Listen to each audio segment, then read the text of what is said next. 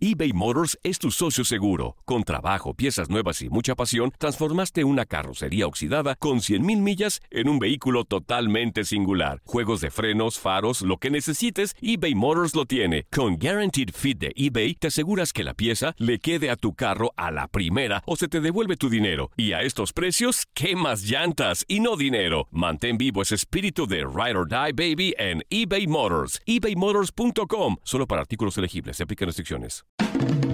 El rey de los deportes tiene su propio espacio. El pitcher subió a la lomita y el umpire canta Play Ball. Comienzan nueve entradas de béisbol. Estás entrando a Desde el Diamante. Hola, ¿qué tal? Bienvenidos a un nuevo episodio del podcast Desde el Diamante, podcast especializado en béisbol de TUDN Radio, que como cada semana, cada viernes en la tarde, actualizamos lo que está sucediendo en el mundo del béisbol. Ya ahora sí, con las grandes ligas de los Estados Unidos porque arrancó el sprint training ya en esta semana reportándose lanzadores y receptores a sus respectivos campamentos de primavera tanto en la Florida como en Arizona. Soy Luis Eduardo Quiñones y me estarán acompañando como es habitual también acá en este podcast Toño de Valdés y Enrique Burak y el otro tema en medio del, de la semana de inicio de sprint training fue la firma, el acuerdo al cual llegó Fernando Tatis Jr. con los padres de San Diego 340 millones de dólares por 14 años. Volvemos a preguntar en este podcast, Toño, ¿dónde está la crisis? Buenas tardes, bienvenido. Luis, ¿cómo estás? Un abrazo igual para Henry, a toda la gente que sigue este podcast. Qué gusto de saludarlos.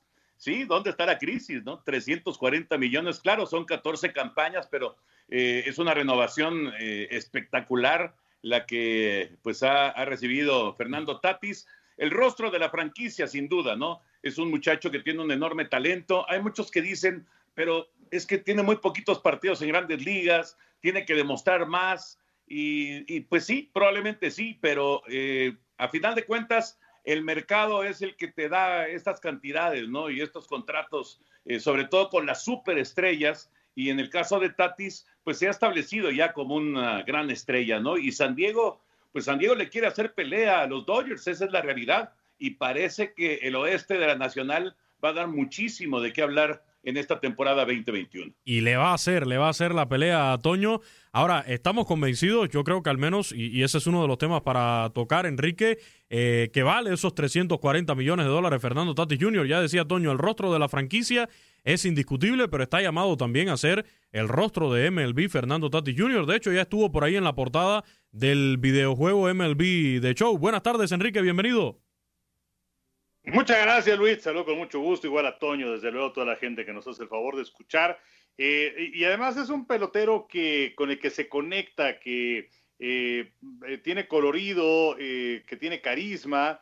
distinto a lo que puede ser el caso de Mike Trout, que para muchos es el mejor pelotero en la actualidad en el béisbol de las mayores, que tiene ese contrato espectacular de 426 y medio millones de dólares, seguido por el de Mookie Betts con 392 pero eh, pues en el caso de Trout como que no conecta tan bien, eh, eh, es un hecho la, realidad que no ayuda el que su equipo no haya calificado postemporada en más de una década y que sus partidos se jueguen en la costa oeste cuando es la mayoría de ellos y que no sea muy conocido del otro lado de la Unión Americana. mismo caso se podría decir en la costa oeste de Fernando Tatis, pero eh, pues es un pelotero que sí llegó a la postemporada y que sí generó muchísimas situaciones. Y se acuerdan también ese home run que viene con la casa llena, que conecta en un partido que aparentemente ya estaba decidido. Eh, se habló muchísimo de Fernando Tatis en ese momento. Eh, y, bueno, pues sí es muchísimo dinero, 340 millones por 14 años, pero hablando acerca de las finanzas de grandes ligas, pues esto significa lo que es la oferta y la demanda. Y por otro lado, que pues espera que este año venga una recuperación y que ya las cosas ojalá sean normales para la próxima temporada. Entonces, eh, pues el béisbol de las mayores eh, financieramente no va a estar mal y eh, bueno, pues es una situación interesante, además de un pelotero que pues le salió prácticamente regalado, debe estarse dando de tope los medias blancas que se deshicieron de él y que lo cambiaron por ahí de 2019 por el pitcher James Shields que lleva de, de salida. Entonces, bueno, pues es un negocio que salió redondo para los padres de San Diego, que ahora pues tienen a Hosmer y que tienen a Tatis y que tienen también a Machado, que tienen buen picheo. En fin, es un equipo que va a dar mucho de qué hablar. Sí, porque los padres de San Diego en los últimos años se ha dicho que es el, la organización con el mejor sistema de, granjas en el béisbol de las grandes ligas. El talento que tienen ligas menores, este equipo de, de, los padres de San Diego ha sido colocado en el número uno de todas las organizaciones de grandes ligas, pero no han, no han dudado en abrir la chequera.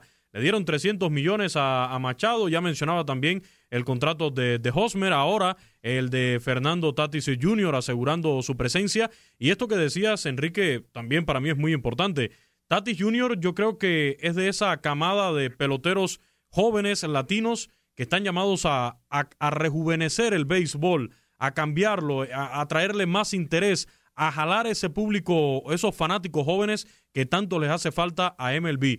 Y eso del famoso honrón como las bases llenas del año pasado, que hasta su propio manager lo terminó regañando en conferencia de prensa eh, y diciendo que no estaba de acuerdo, yo creo que al final son cosas que, que, que ya deben dejarse a un lado en el béisbol debe disfrutarse el béisbol como lo disfruta Fernando Tati Jr., como lo disfruta Ronald Acuña, como lo disfruta Juan Soto, que es el otro que se espera ahora venga con una firma parecida a la de Fernando Tati Jr., el propio Vladimir Guerrero Jr., son jóvenes peloteros latinos que le están aportando mucho sabor a, MLB, más allá del talento que tienen.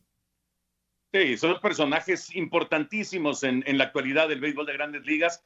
Eh, ahorita que dijiste de Soto, me quedé pensando, Luis, porque imagínate, el más feliz del contrato de Tatis, después de Tatis, es Soto. Claro. Él está, no, pero él está diciendo, uff, olvídate lo que viene, lo que viene a continuación. Y sí, definitivamente es un tremendo pelotero y, también va a recibir un contrato muy, muy eh, lucrativo, muy espectacular. Eso, eso es indiscutible. Fíjate que lo de Tatis y ese famoso home run eh, ayudó también para la popularidad del dominicano, curiosamente, ¿no? Porque se habló muchísimo del tema. Eh, creo que él lo manejó bien en términos generales, aunque lo haya regañado el manager y lo que sea. Yo creo que él lo manejó bien y al final de cuentas le, dio como una exposición que, le vino, a final de cuentas, eh, pues de maravilla, no solamente a él, sino a los padres de San Diego y además, por supuesto, la buena temporada que tuvieron los padres, ¿no? Y ahora a, los personajes que ya mencionaban, pues hay que sumarle Blake Snell y hay que sumarle Yu Darvish. Y, con ese picheo que ahora está reforzado, pues están listos para darle la batalla a Trevor Bauer y a Clayton Kershaw y a Walker Buehler y a Julio Urias y a, todos los, eh, los extraordinarios pitchers que tienen los actuales campeones del béisbol, ¿no? Pinta para hacer una, una rivalidad muy, pero muy atractiva a lo largo de, de los 162 partidos de la campaña regular. Así es, y para mí que vivan los honrones con bases llenas, aunque sean 20 carreras de diferencia, para mí que vivan los bat flips, que los de Fernando Tati Jr. son de los mejores en, en grandes ligas, para mí que vivan los festejos, eh, creo que lo hemos comentado ya aquí en este podcast, eh, cómo se disfrutó la Lidom este año ahí en República Dominicana, y uno de los que estaba en esa pachanga ahí en los clubhouse era Fernando Tati Jr. Yo la verdad le doy la bienvenida a, todas estas cuestiones en el béisbol, creo que, le falta un poquito de sabor hoy en día a grandes ligas y ellos son los que tienen la responsabilidad de, darle ese sabor. Y lo que decías de los padres de San Diego, eh, se metieron a la postemporada del año pasado eh, ante unos Dodgers que, bueno, era una temporada recortada. Creo que, que, fueron cuestiones muy, muy diferentes, una temporada muy, muy diferente. Hay que ver qué sucede este año, pero de que tienen para darle batalla ahí a, a los Dodgers en ese oeste de la Liga Nacional, claro que tiene con qué este equipo de, de los padres de San. Ahora, es un contrato récord, Enrique, en cuanto a duración. Son 14 años y supera precisamente los contratos anteriores de Giancarlo Stanton cuando firmó con los Marlins de Miami por 13 años y 325 millones. Por cierto, este año los Marlins le tuvieron que enviar un chequecito de unos 30 millones que le debían para allá, para Nueva York, a, a Giancarlo Stanton todavía. El de Bryce Harper también por 13 años y 330 millones de dólares. Y ya tú hablabas hace un rato, Enrique, también del contrato de 426.5 millones de, de Mike Trout por 12 años. Esta es la tendencia hoy en día. Asegurar tu trabajo por más de 10 años es lo que están buscando los peloteros en grandes ligas y es algo que te puede salir bien, pero yo creo que por regla general no sale bien un contrato tan largo. Al final te puedes encontrar carreras como la de Miguel Cabrera, que está terminando ya, llegando a su final y prácticamente en la sombra de una organización como los Tigres de Detroit, que ahora tienen muy, pero muy poco para competir. Pues sí, me acuerdo de aquel contratazo de mucho tiempo que le dieron eh, los, era los Rangers a, Alex Rodríguez, eh, también ese contrato por mucho tiempo que le dieron a Dave Winfield, los Yankees, eh, ese contrato también por mucho tiempo que le dieron los Serafines a Pujols.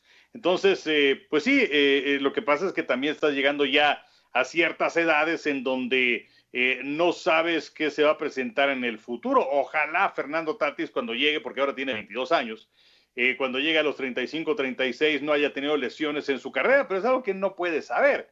Lo que sí es un hecho es que eh, para como están las cosas en este momento, puede parecer un contrato que sea muy grande, mucha cantidad de dinero, pero ¿quién te va a decir cómo estén los sueldos dentro de 10 años? Entonces, eh, yo creo que es eh, una apuesta importante, sí, del equipo de los Padres San Diego, en donde no sabes en qué condiciones va a estar Tatis dentro de 6, 7 años. Pero insisto, eh, si continúa con este ritmo, me parece que es una buena apuesta, porque ¿cuánto te costaría firmar a Tatis dentro de 6 u 8 años?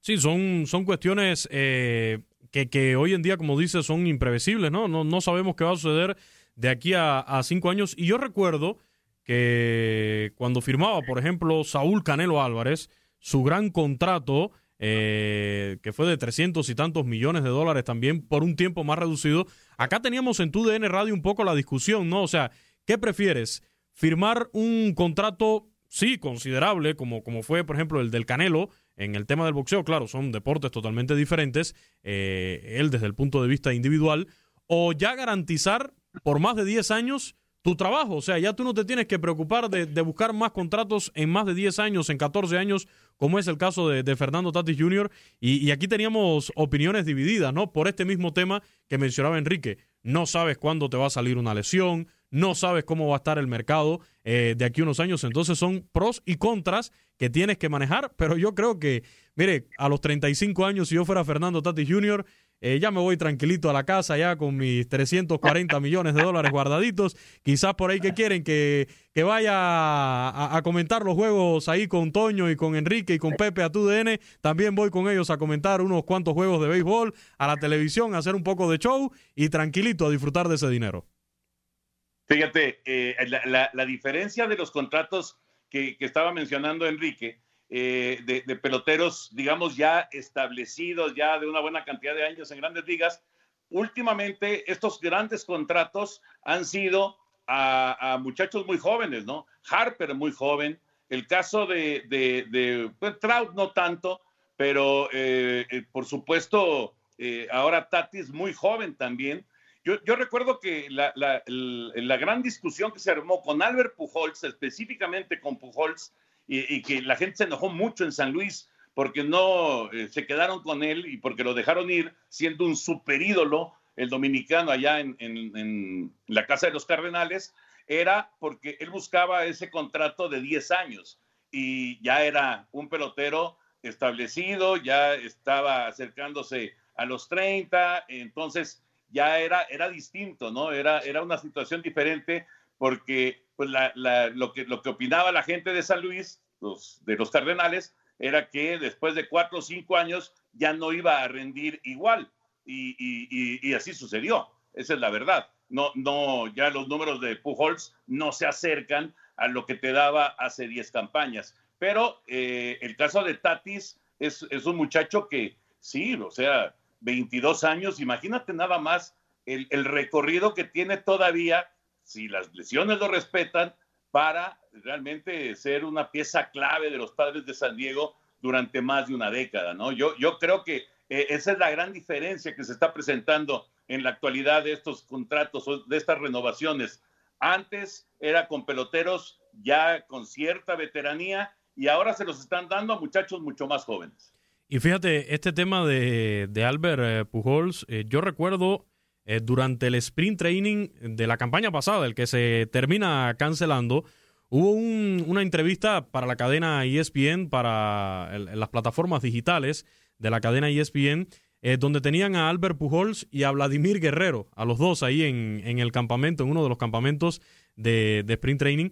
Y Albert Pujols hablaba un poco ¿no? de este tema de los contratos, de cómo él hoy en día se sienta con los muchachos jóvenes y dice, con los latinos, con los dominicanos, pero también con los americanos, ¿eh? con, todos los muchachos jóvenes que llegan y los aconsejo y les digo, a ver, eh, traten de garantizar un buen contrato. Yo me vine a comprar un buen carro ya cuando había hecho mi casa, después de firmar un buen contrato. O sea, y son cosas que, que a veces eh, uno no, no cree ¿no? Que, que, los peloteros puedan estar pensando en ese tipo de, de situaciones cuando oyes esas cifras, pero hay que tener en cuenta que el año pasado lo que ganó Fernando Tatis estuvo por debajo de, del millón de dólares y, sus salarios anteriores estuvieron por debajo del millón de dólares y sabemos que cuando entras a, este mundo, a, este mundo de, de, estrellas del béisbol, pues también aumentan los gastos, aunque no quieras. ¿Por qué? Porque te rodeas de este tipo de personas, porque tienes que invertirle también para tu preparación, para, para todo lo que va a ser eh, tu carrera como, como grandes ligas.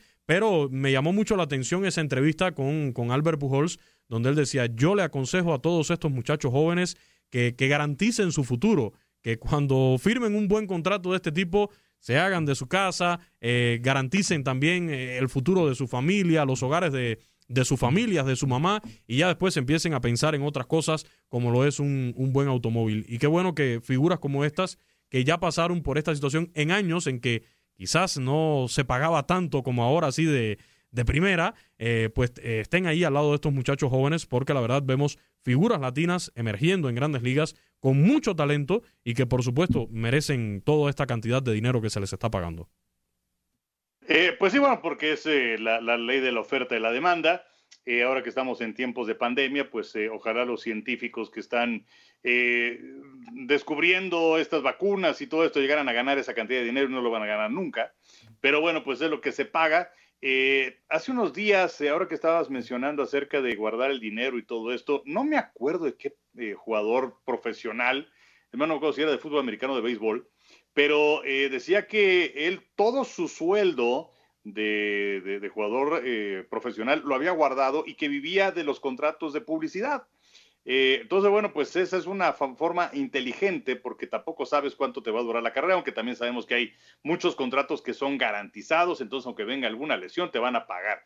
Pero también estaba viendo lo de Pujols y la forma en la que sus números han venido hacia abajo. Eh, la última campaña en la que bateó para más de 300 fue en el 2010. 2010.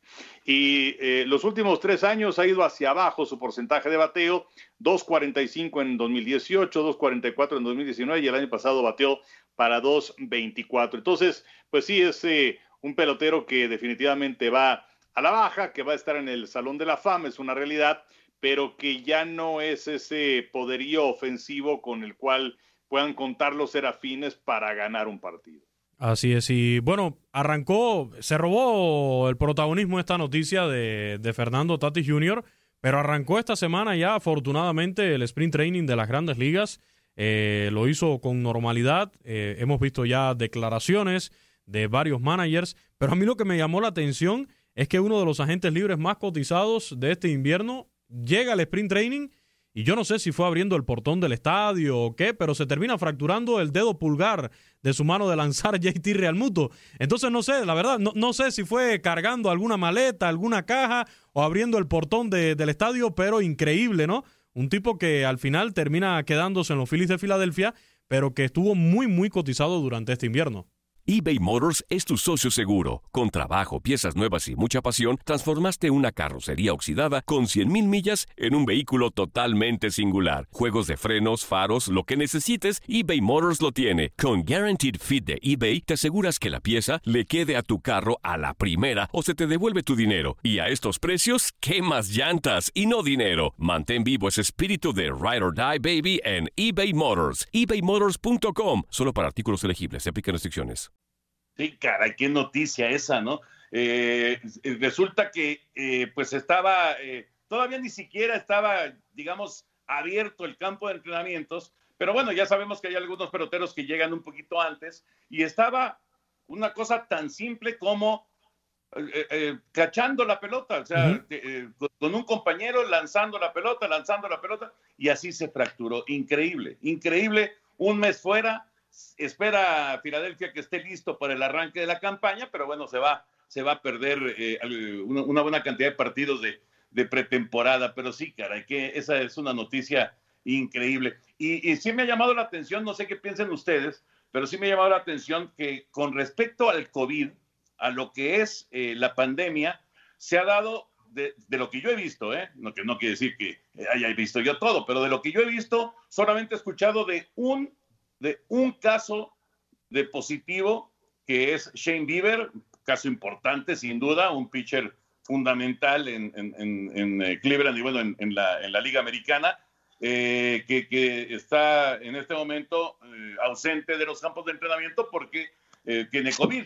Pero, pero no he escuchado muchos casos y, sí me llama la atención porque, pues, como quiera que sea, la, pandemia sigue y sigue muy fuerte en los Estados Unidos, como sigue muy fuerte en México. y, y sí me llama, mm, pero mucho la atención que solamente de lo que yo he escuchado, se ha mencionado el caso de, Shane Bieber. No, no sé si ustedes han escuchado otros casos. Y que no llegó al campamento, o sea, dio positivo y no ha llegado ahí al campamento de, entrenamiento. Ahora este tema yo sé que le va a gustar a, Enrique, eh, porque ya uno de los que habló dio declaraciones de, nuestros representantes latinos, que, que, de tanto orgullo nos llenan, es Alex Cora, el manager de los Medias Rojas de Boston. Ya provocó por ahí cierta polémica en las redes sociales porque le hicieron la pregunta de que cómo iba la, esta reestructuración, ¿no? esta reconstrucción del equipo de los Red Sox y él dijo que de eso nada, que aquel que no tenga la mentalidad de ganar una serie mundial, lo mejor que podía hacer era no estar allí en ese campamento de primavera de, de los Medias Rojas de Boston y los colocó como candidatos para estar discutiendo la, la, Serie Mundial. Yo escuchaba estas declaraciones de Alex Cora, donde por supuesto decía además que estaba contento por regresar, agradeció a, a su familia por el apoyo que le brindó. Dice que, que, lo más importante es que su familia lo está viendo regresar al trabajo después de todo lo que pasó durante el año pasado y que eso le llena de, satisfacción.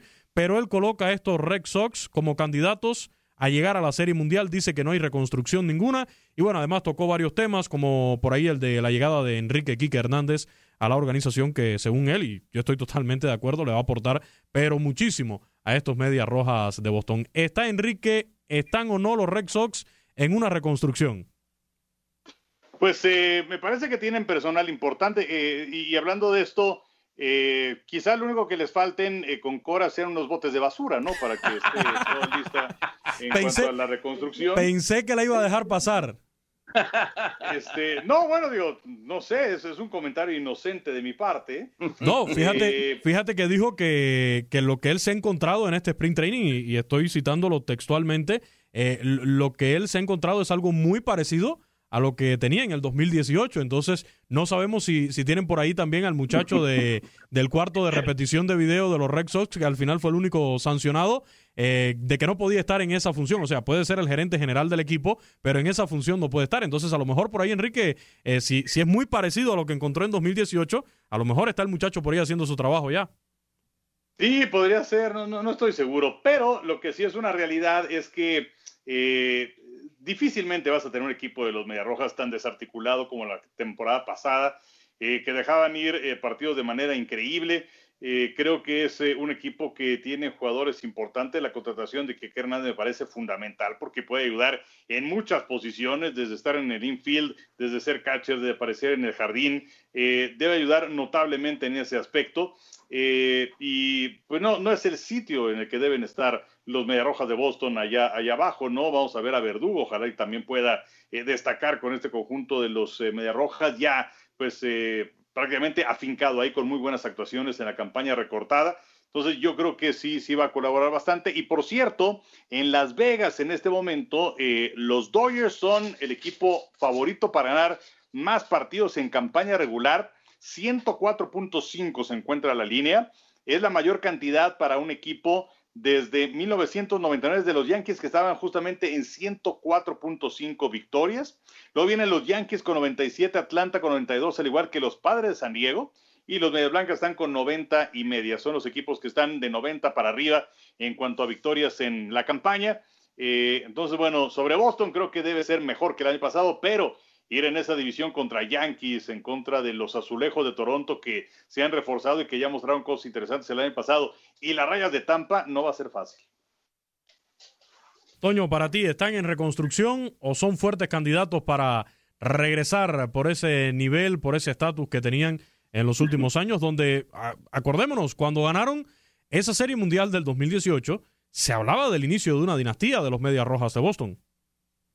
Sí, pero ¿cuánta gente ha salido después de, ese título, no? No, están en reconstrucción, sin duda, Luis. A mí me parece que no, no hay, este, digo, entiendo lo que dice Cora, él no puede decir que van a, estar este, dos o tres años ahí en el limbo y después van a empezar a pelear, él tiene que motivar a su gente, ¿no? Y tiene que estar pensando en, eh, en forma positiva. Pero no, para mí están en reconstrucción sin duda. Y además, justo ayer estaba leyendo la información de que Chris Sale ha sido colocado en la lista de lesionados por 60 días. Estamos hablando de su pitcher clave, del, abridor número uno de los Medias Rojas de Boston. Independientemente de que sí creo que han hecho buenas contrataciones, eh, no, no, hay, no hay todavía eh, un equipo como para pensar que Boston le va a hacer pelea a Yankees o a Tampa o a Toronto en el este de la americana, ¿no? Ni, ni el resto de los equipos de, de, la Liga Americana.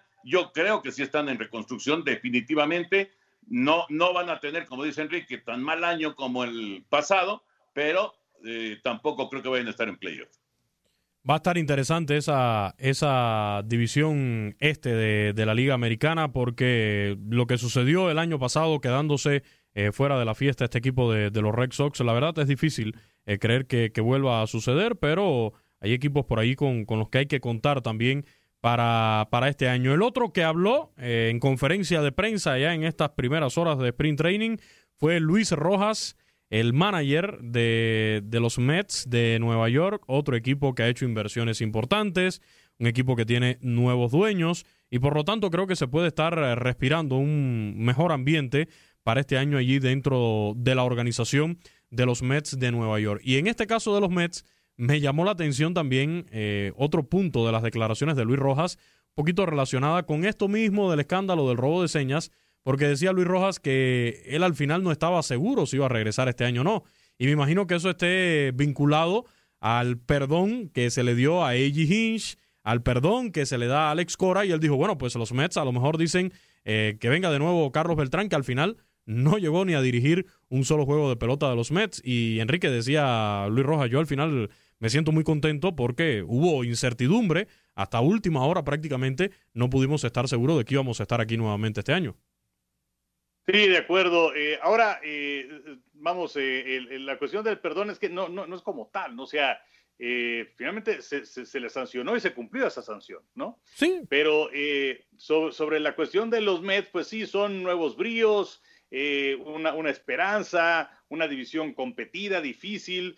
Eh, pero eh, pues están ilusionados porque eh, se hicieron de Francisco Lindor, van a recuperar a Marcus Stroman, que decidió no lanzar el año pasado debido a la cuestión de la pandemia, no a Sindergaard, que le hicieron operación Tomillón en marzo, y podría estar pues en una muy buena forma para esta temporada. Entonces, creo que sí hay, por un lado, atenuantes sobre qué fue lo que pasó el año anterior y el por, el, el, por qué mantener a Rojas para esta nueva campaña cuando parece que vas a estar todavía mejor armado con elementos que no tenías por diversas circunstancias o que llegaron.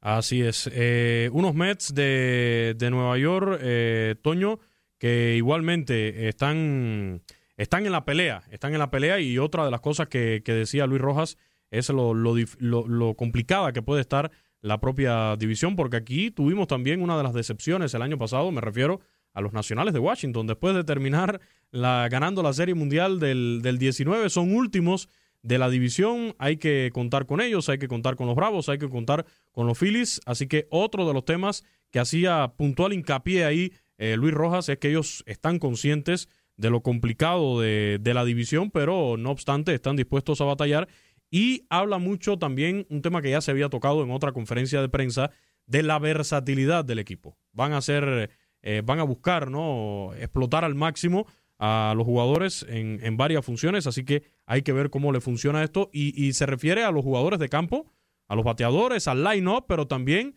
a la rotación del picheo, cómo van a utilizar el picheo, tanto la rotación de abridores como también en el caso de, del bullpen. Ojalá, ojalá que puedan eh, ya evitar las lesiones, ¿no? Tanto que han batallado con las lesiones y, pues ellos estaban buscando al, compañero de, Jacob de Grom, que por supuesto puede ser no a Sindergaard, pero desgraciadamente el famoso Thor ha batallado mucho con, el problema de las lesiones. Eh, querían a Trevor Bauer, finalmente no alcanzaron en, la carrera a, conseguirlo, se lo llevaron los Dodgers y acaban de conseguir a Taiwan Walker, un pitcher que eh, pues eh, tiene, tiene su, su, historial, eh, no, no es del nivel, por supuesto, de, de Trevor Bauer o de Shane Bieber, de ese tipo de, de, lanzadores, pero se habla de que puede ser una pieza importante para, para los Mets en esta, en esta temporada, ¿no? Si el equipo neoyorquino logra finalmente tener un staff de picheo que ya no tenga tantos problemas con las lesiones, sin duda este equipo de, Nueva York va a estar en la pelea, porque tiene muy buen orden al bat y, bueno, vamos a ver si son capaces en este 2021 de dar ese, golpe de autoridad. Ahorita que decías de Washington, me acordé, yo, yo pensaba en Washington para regresar a la Serie Mundial el año pasado y, y la verdad que fue decepcionante, pero en gran parte la decepción también se debió a lesiones, ¿no? ¿Cuánto tiempo perdieron a Stephen Strasburg durante la temporada? Pues prácticamente todo el año. Y Strasburg fue el, elemento más importante en la Serie Mundial de hace dos campañas. Entonces, eh, mucho de estas cuestiones, ¿no? Que no, no las puedes medir, no las puedes eh, calcular, simplemente son imponderables. De repente tienes una campaña en la que no hay lesiones, de repente tienes una campaña en la que pareces un hospital, así es, así es el deporte, no solamente el béisbol, sino todos los deportes de conjunto. Y lo interesante es cómo deciden darle más confianza a Dave Martínez, el manager de los Nacionales de, Washington, que en ese 2019 estuvo a punto de ser despedido a mitad de campaña, se queda, gana la Serie Mundial, tiene una mala temporada el año pasado, pero lo ratifican, lo ratifican al frente del equipo. Y ya los últimos minutos de nuestro podcast, regresamos un poquito a un tema que tocamos, porque cuando empezamos a grabar el podcast ya hacía referencia, Enrique, el, el caso que se conocía de positivo de, coronavirus era solamente eh, uno solo, el de Bieber, pues ya se están dando a conocer los resultados, ya un boletín donde se está reportando que el 0.3% de los presentes en este inicio del sprint training eh, tienen coronavirus. Eh, 13 casos positivos en un total de 4.336 pruebas realizadas en el arranque de este sprint training, es lo que se está reportando. Nueve jugadores y cuatro miembros de los staff de los equipos padecen el COVID-19, por lo tanto, ya lo que se está informando es que todos han sido apartados y puestos en cuarentena. Estos datos pudieran ser mayores ya para la próxima semana, cuando se incorporen ya los equipos completos a estas prácticas, tanto en la Florida como, como en Arizona, pero si tenemos en cuenta que es solamente hasta ahora el 0.3%, Enrique, creo que es una cifra alentadora, ¿no? No, vaya que es una muy buena cifra. Lo más reciente que tenemos es eh, pues la temporada de la NFL que se pudo llevar a cabo eh, contra viento y marea y eh, se hicieron cerca de un millón de pruebas y eh, la tasa de positividad entre jugadores y personal de staff, oficina, en fin, fue del 0.08%. Entonces, eh, pues confiamos que la temporada del béisbol de las mayores, independientemente de que ya va eh, pues eh, permeando la cuestión de la, de la vacunación en Estados Unidos, donde se han puesto ya más de 60 millones de dosis. Eh, por cierto, Dusty Baker, el manager de los Astros, era renuente a ponerse la vacuna, finalmente ya se la puso. entonces, bueno, creemos que pues va a ser una temporada con menos problemas que la anterior y esperemos que esa tasa de positividad pues o, se mantenga, que me parece un buen número, o de plano que disminuya, ¿no? Entonces, eh, yo creo que nos, nos estamos eh, acercando ya a un momento en donde se puede ver la luz al final del túnel y no es una locomotora. Por cierto, por cierto también eh, en esta semana los Marlins anunciaron de que van a permitir la entrada de público 25%, unos 9.300 fanáticos, pero revisando ese fue el promedio en 2019, así que no se va a notar la diferencia, por lo menos en Marlins Park. ¿eh? ellos, ellos están tranquilos, ellos están muy tranquilos en ese, en ese sentido. Y, yo creo que no va a ser el único equipo, Luis. Yo creo que va a haber una buena cantidad de equipos con, con, con aficionados. Ya veremos, ya veremos cómo se van dando las cosas. 1 de abril arranca la campaña regular de, las grandes ligas. Por cierto, y para terminar, les quería yo mencionar que el día de hoy, en, en un programa de MLB en, radio, dijo, entrevistaron a Adrián González, y, el Titán habló acerca de eh, que está eh, pues eh, muy, muy concentrado en la posibilidad de poder jugar en Liga Mexicana en esta campaña y pues todo esto con miras a los Juegos Olímpicos. Quiere estar en los Juegos Olímpicos, quiere ser parte del equipo mexicano que va a participar en Tokio, así que todo indica que Adrián González regresará al béisbol en la Liga Mexicana. No se habla de un equipo en específico, muy probablemente será Tijuana, eh, pero no, no se habla de un equipo en específico, pero el Titán va a estar en la campaña de, Liga Mexicana que empieza en mayo. Eh, no tendrá muchas eh, semanas para estar entrando a ritmo, pero bueno, todo esto con la idea de estar en los Juegos Olímpicos de Tokio representando a México. Por cierto, Bartolo Colón fue el que ya se eh, confirmó que va a estar con acereros, ¿verdad? Sí. Con acereros. Correcto. Así es, así es. De, hecho, iba a estar la temporada anterior, pero bueno, pues no sé, no sé, no se realizó la campaña, pero vuelve a estar Bartolo Colón, así es, con los campeones. Vamos a, brindarle tiempo también en nuestro podcast a la Liga Mexicana del Verano, que se canceló el año pasado y ojalá eh, en este 2021 sí se pueda desarrollar ya en tiempo y forma. Antes de despedirnos, un saludo para el buen amigo Martín Blake Sánchez, nos escribió, te mandan saludos a ti, Toño, también Enrique, el buen amigo Martín Blake Sánchez, fanático de los cachorros de, de Chicago, ya cambió su foto de perfil de los empacadores de Green Bay y ya puso el logo de los cachorros de Chicago. Nos escribía a través de, del Facebook. Eh, dice que, que, le demos más tiempo al podcast, eh, que se queda con ganas de seguir escuchando más información del, del béisbol acá en nuestro podcast. Y bueno, nos da ahí varios detalles, varios temas que toca. El de Justin Turner, que se queda con los Dodgers, el contrato de Fernando Tati Jr. Habla también del caso de, de Chris Bryan, eh, de Arrieta, ahí tocando también a su equipo de los Cachorros de Chicago. Así que el saludo para él, el agradecimiento por siempre estar al tanto de este podcast desde el Diamante, que hoy llega a su fin por cuestiones de tiempo, porque por supuesto cuando nos podremos hablar de béisbol, eh, el tiempo se va como agua. Muchísimas gracias, Toño. Abrazo Luis, abrazo Henry, qué gusto como siempre estar en contacto con todos nuestros amigos en el podcast y eh, nos saludamos la próxima semana, Dios mediante. Muchísimas gracias Enrique, un abrazo, buen fin de semana. Gracias Luis Toño, un abrazo para todos ustedes. Estaba viendo lo de Colón el 24 de mayo, cumple 48 años. Ojalá, ojalá le vaya bien a él y a los acereros. ¿sabes, sabes, por cierto, que eh, ayer justo salió la información de que murió, eh, ahorita que dijiste de veteranos, Henry, murió Juan Pizarro, para los que ya tenemos algunos añitos. Juan Pizarro fue tremendo pitcher en grandes ligas, el Boricua, eh, ganó Serie Mundial inclusive, pero luego llegó a Liga Mexicana con los cafeteros de Córdoba y tuvo tres años extraordinarios, extraordinarios con aquellos cafeteros de Chara Mansur.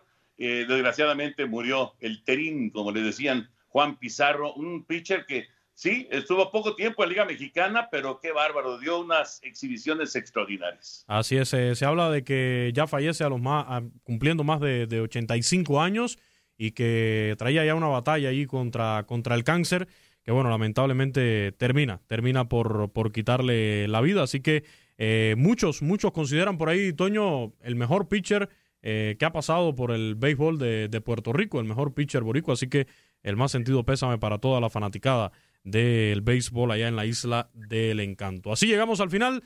Muchísimas gracias. Recuerden compartir este podcast a través de sus redes sociales. Nos encuentra en Spotify, en Apple Podcasts, en Google Podcasts en la aplicación de Euforia y en TuneIn. En estas dos últimas también puede escuchar tu DN Radio totalmente en vivo. Eh, toda nuestra programación. Así que gracias, gracias a todos los que llegaron hasta el final. Compártalo y por supuesto envíenos sus comentarios a través de redes sociales. Hasta la próxima. Ha caído el Out 27. Ahora estás informado sobre el acontecer del mundo desde el diamante. Si tú o alguien que conoces está pasando por una situación difícil o por una crisis de salud mental, la línea 988 de prevención de suicidio y crisis te brinda apoyo especializado 24 horas al día, 7 días a la semana. Solo llama al 988. Cuando llamas al 988, te conectarán con consejeros especializados que escucharán tus inquietudes y te brindarán apoyo en español. Simplemente llama o textea al 988. Hay esperanza. La línea 988 funciona.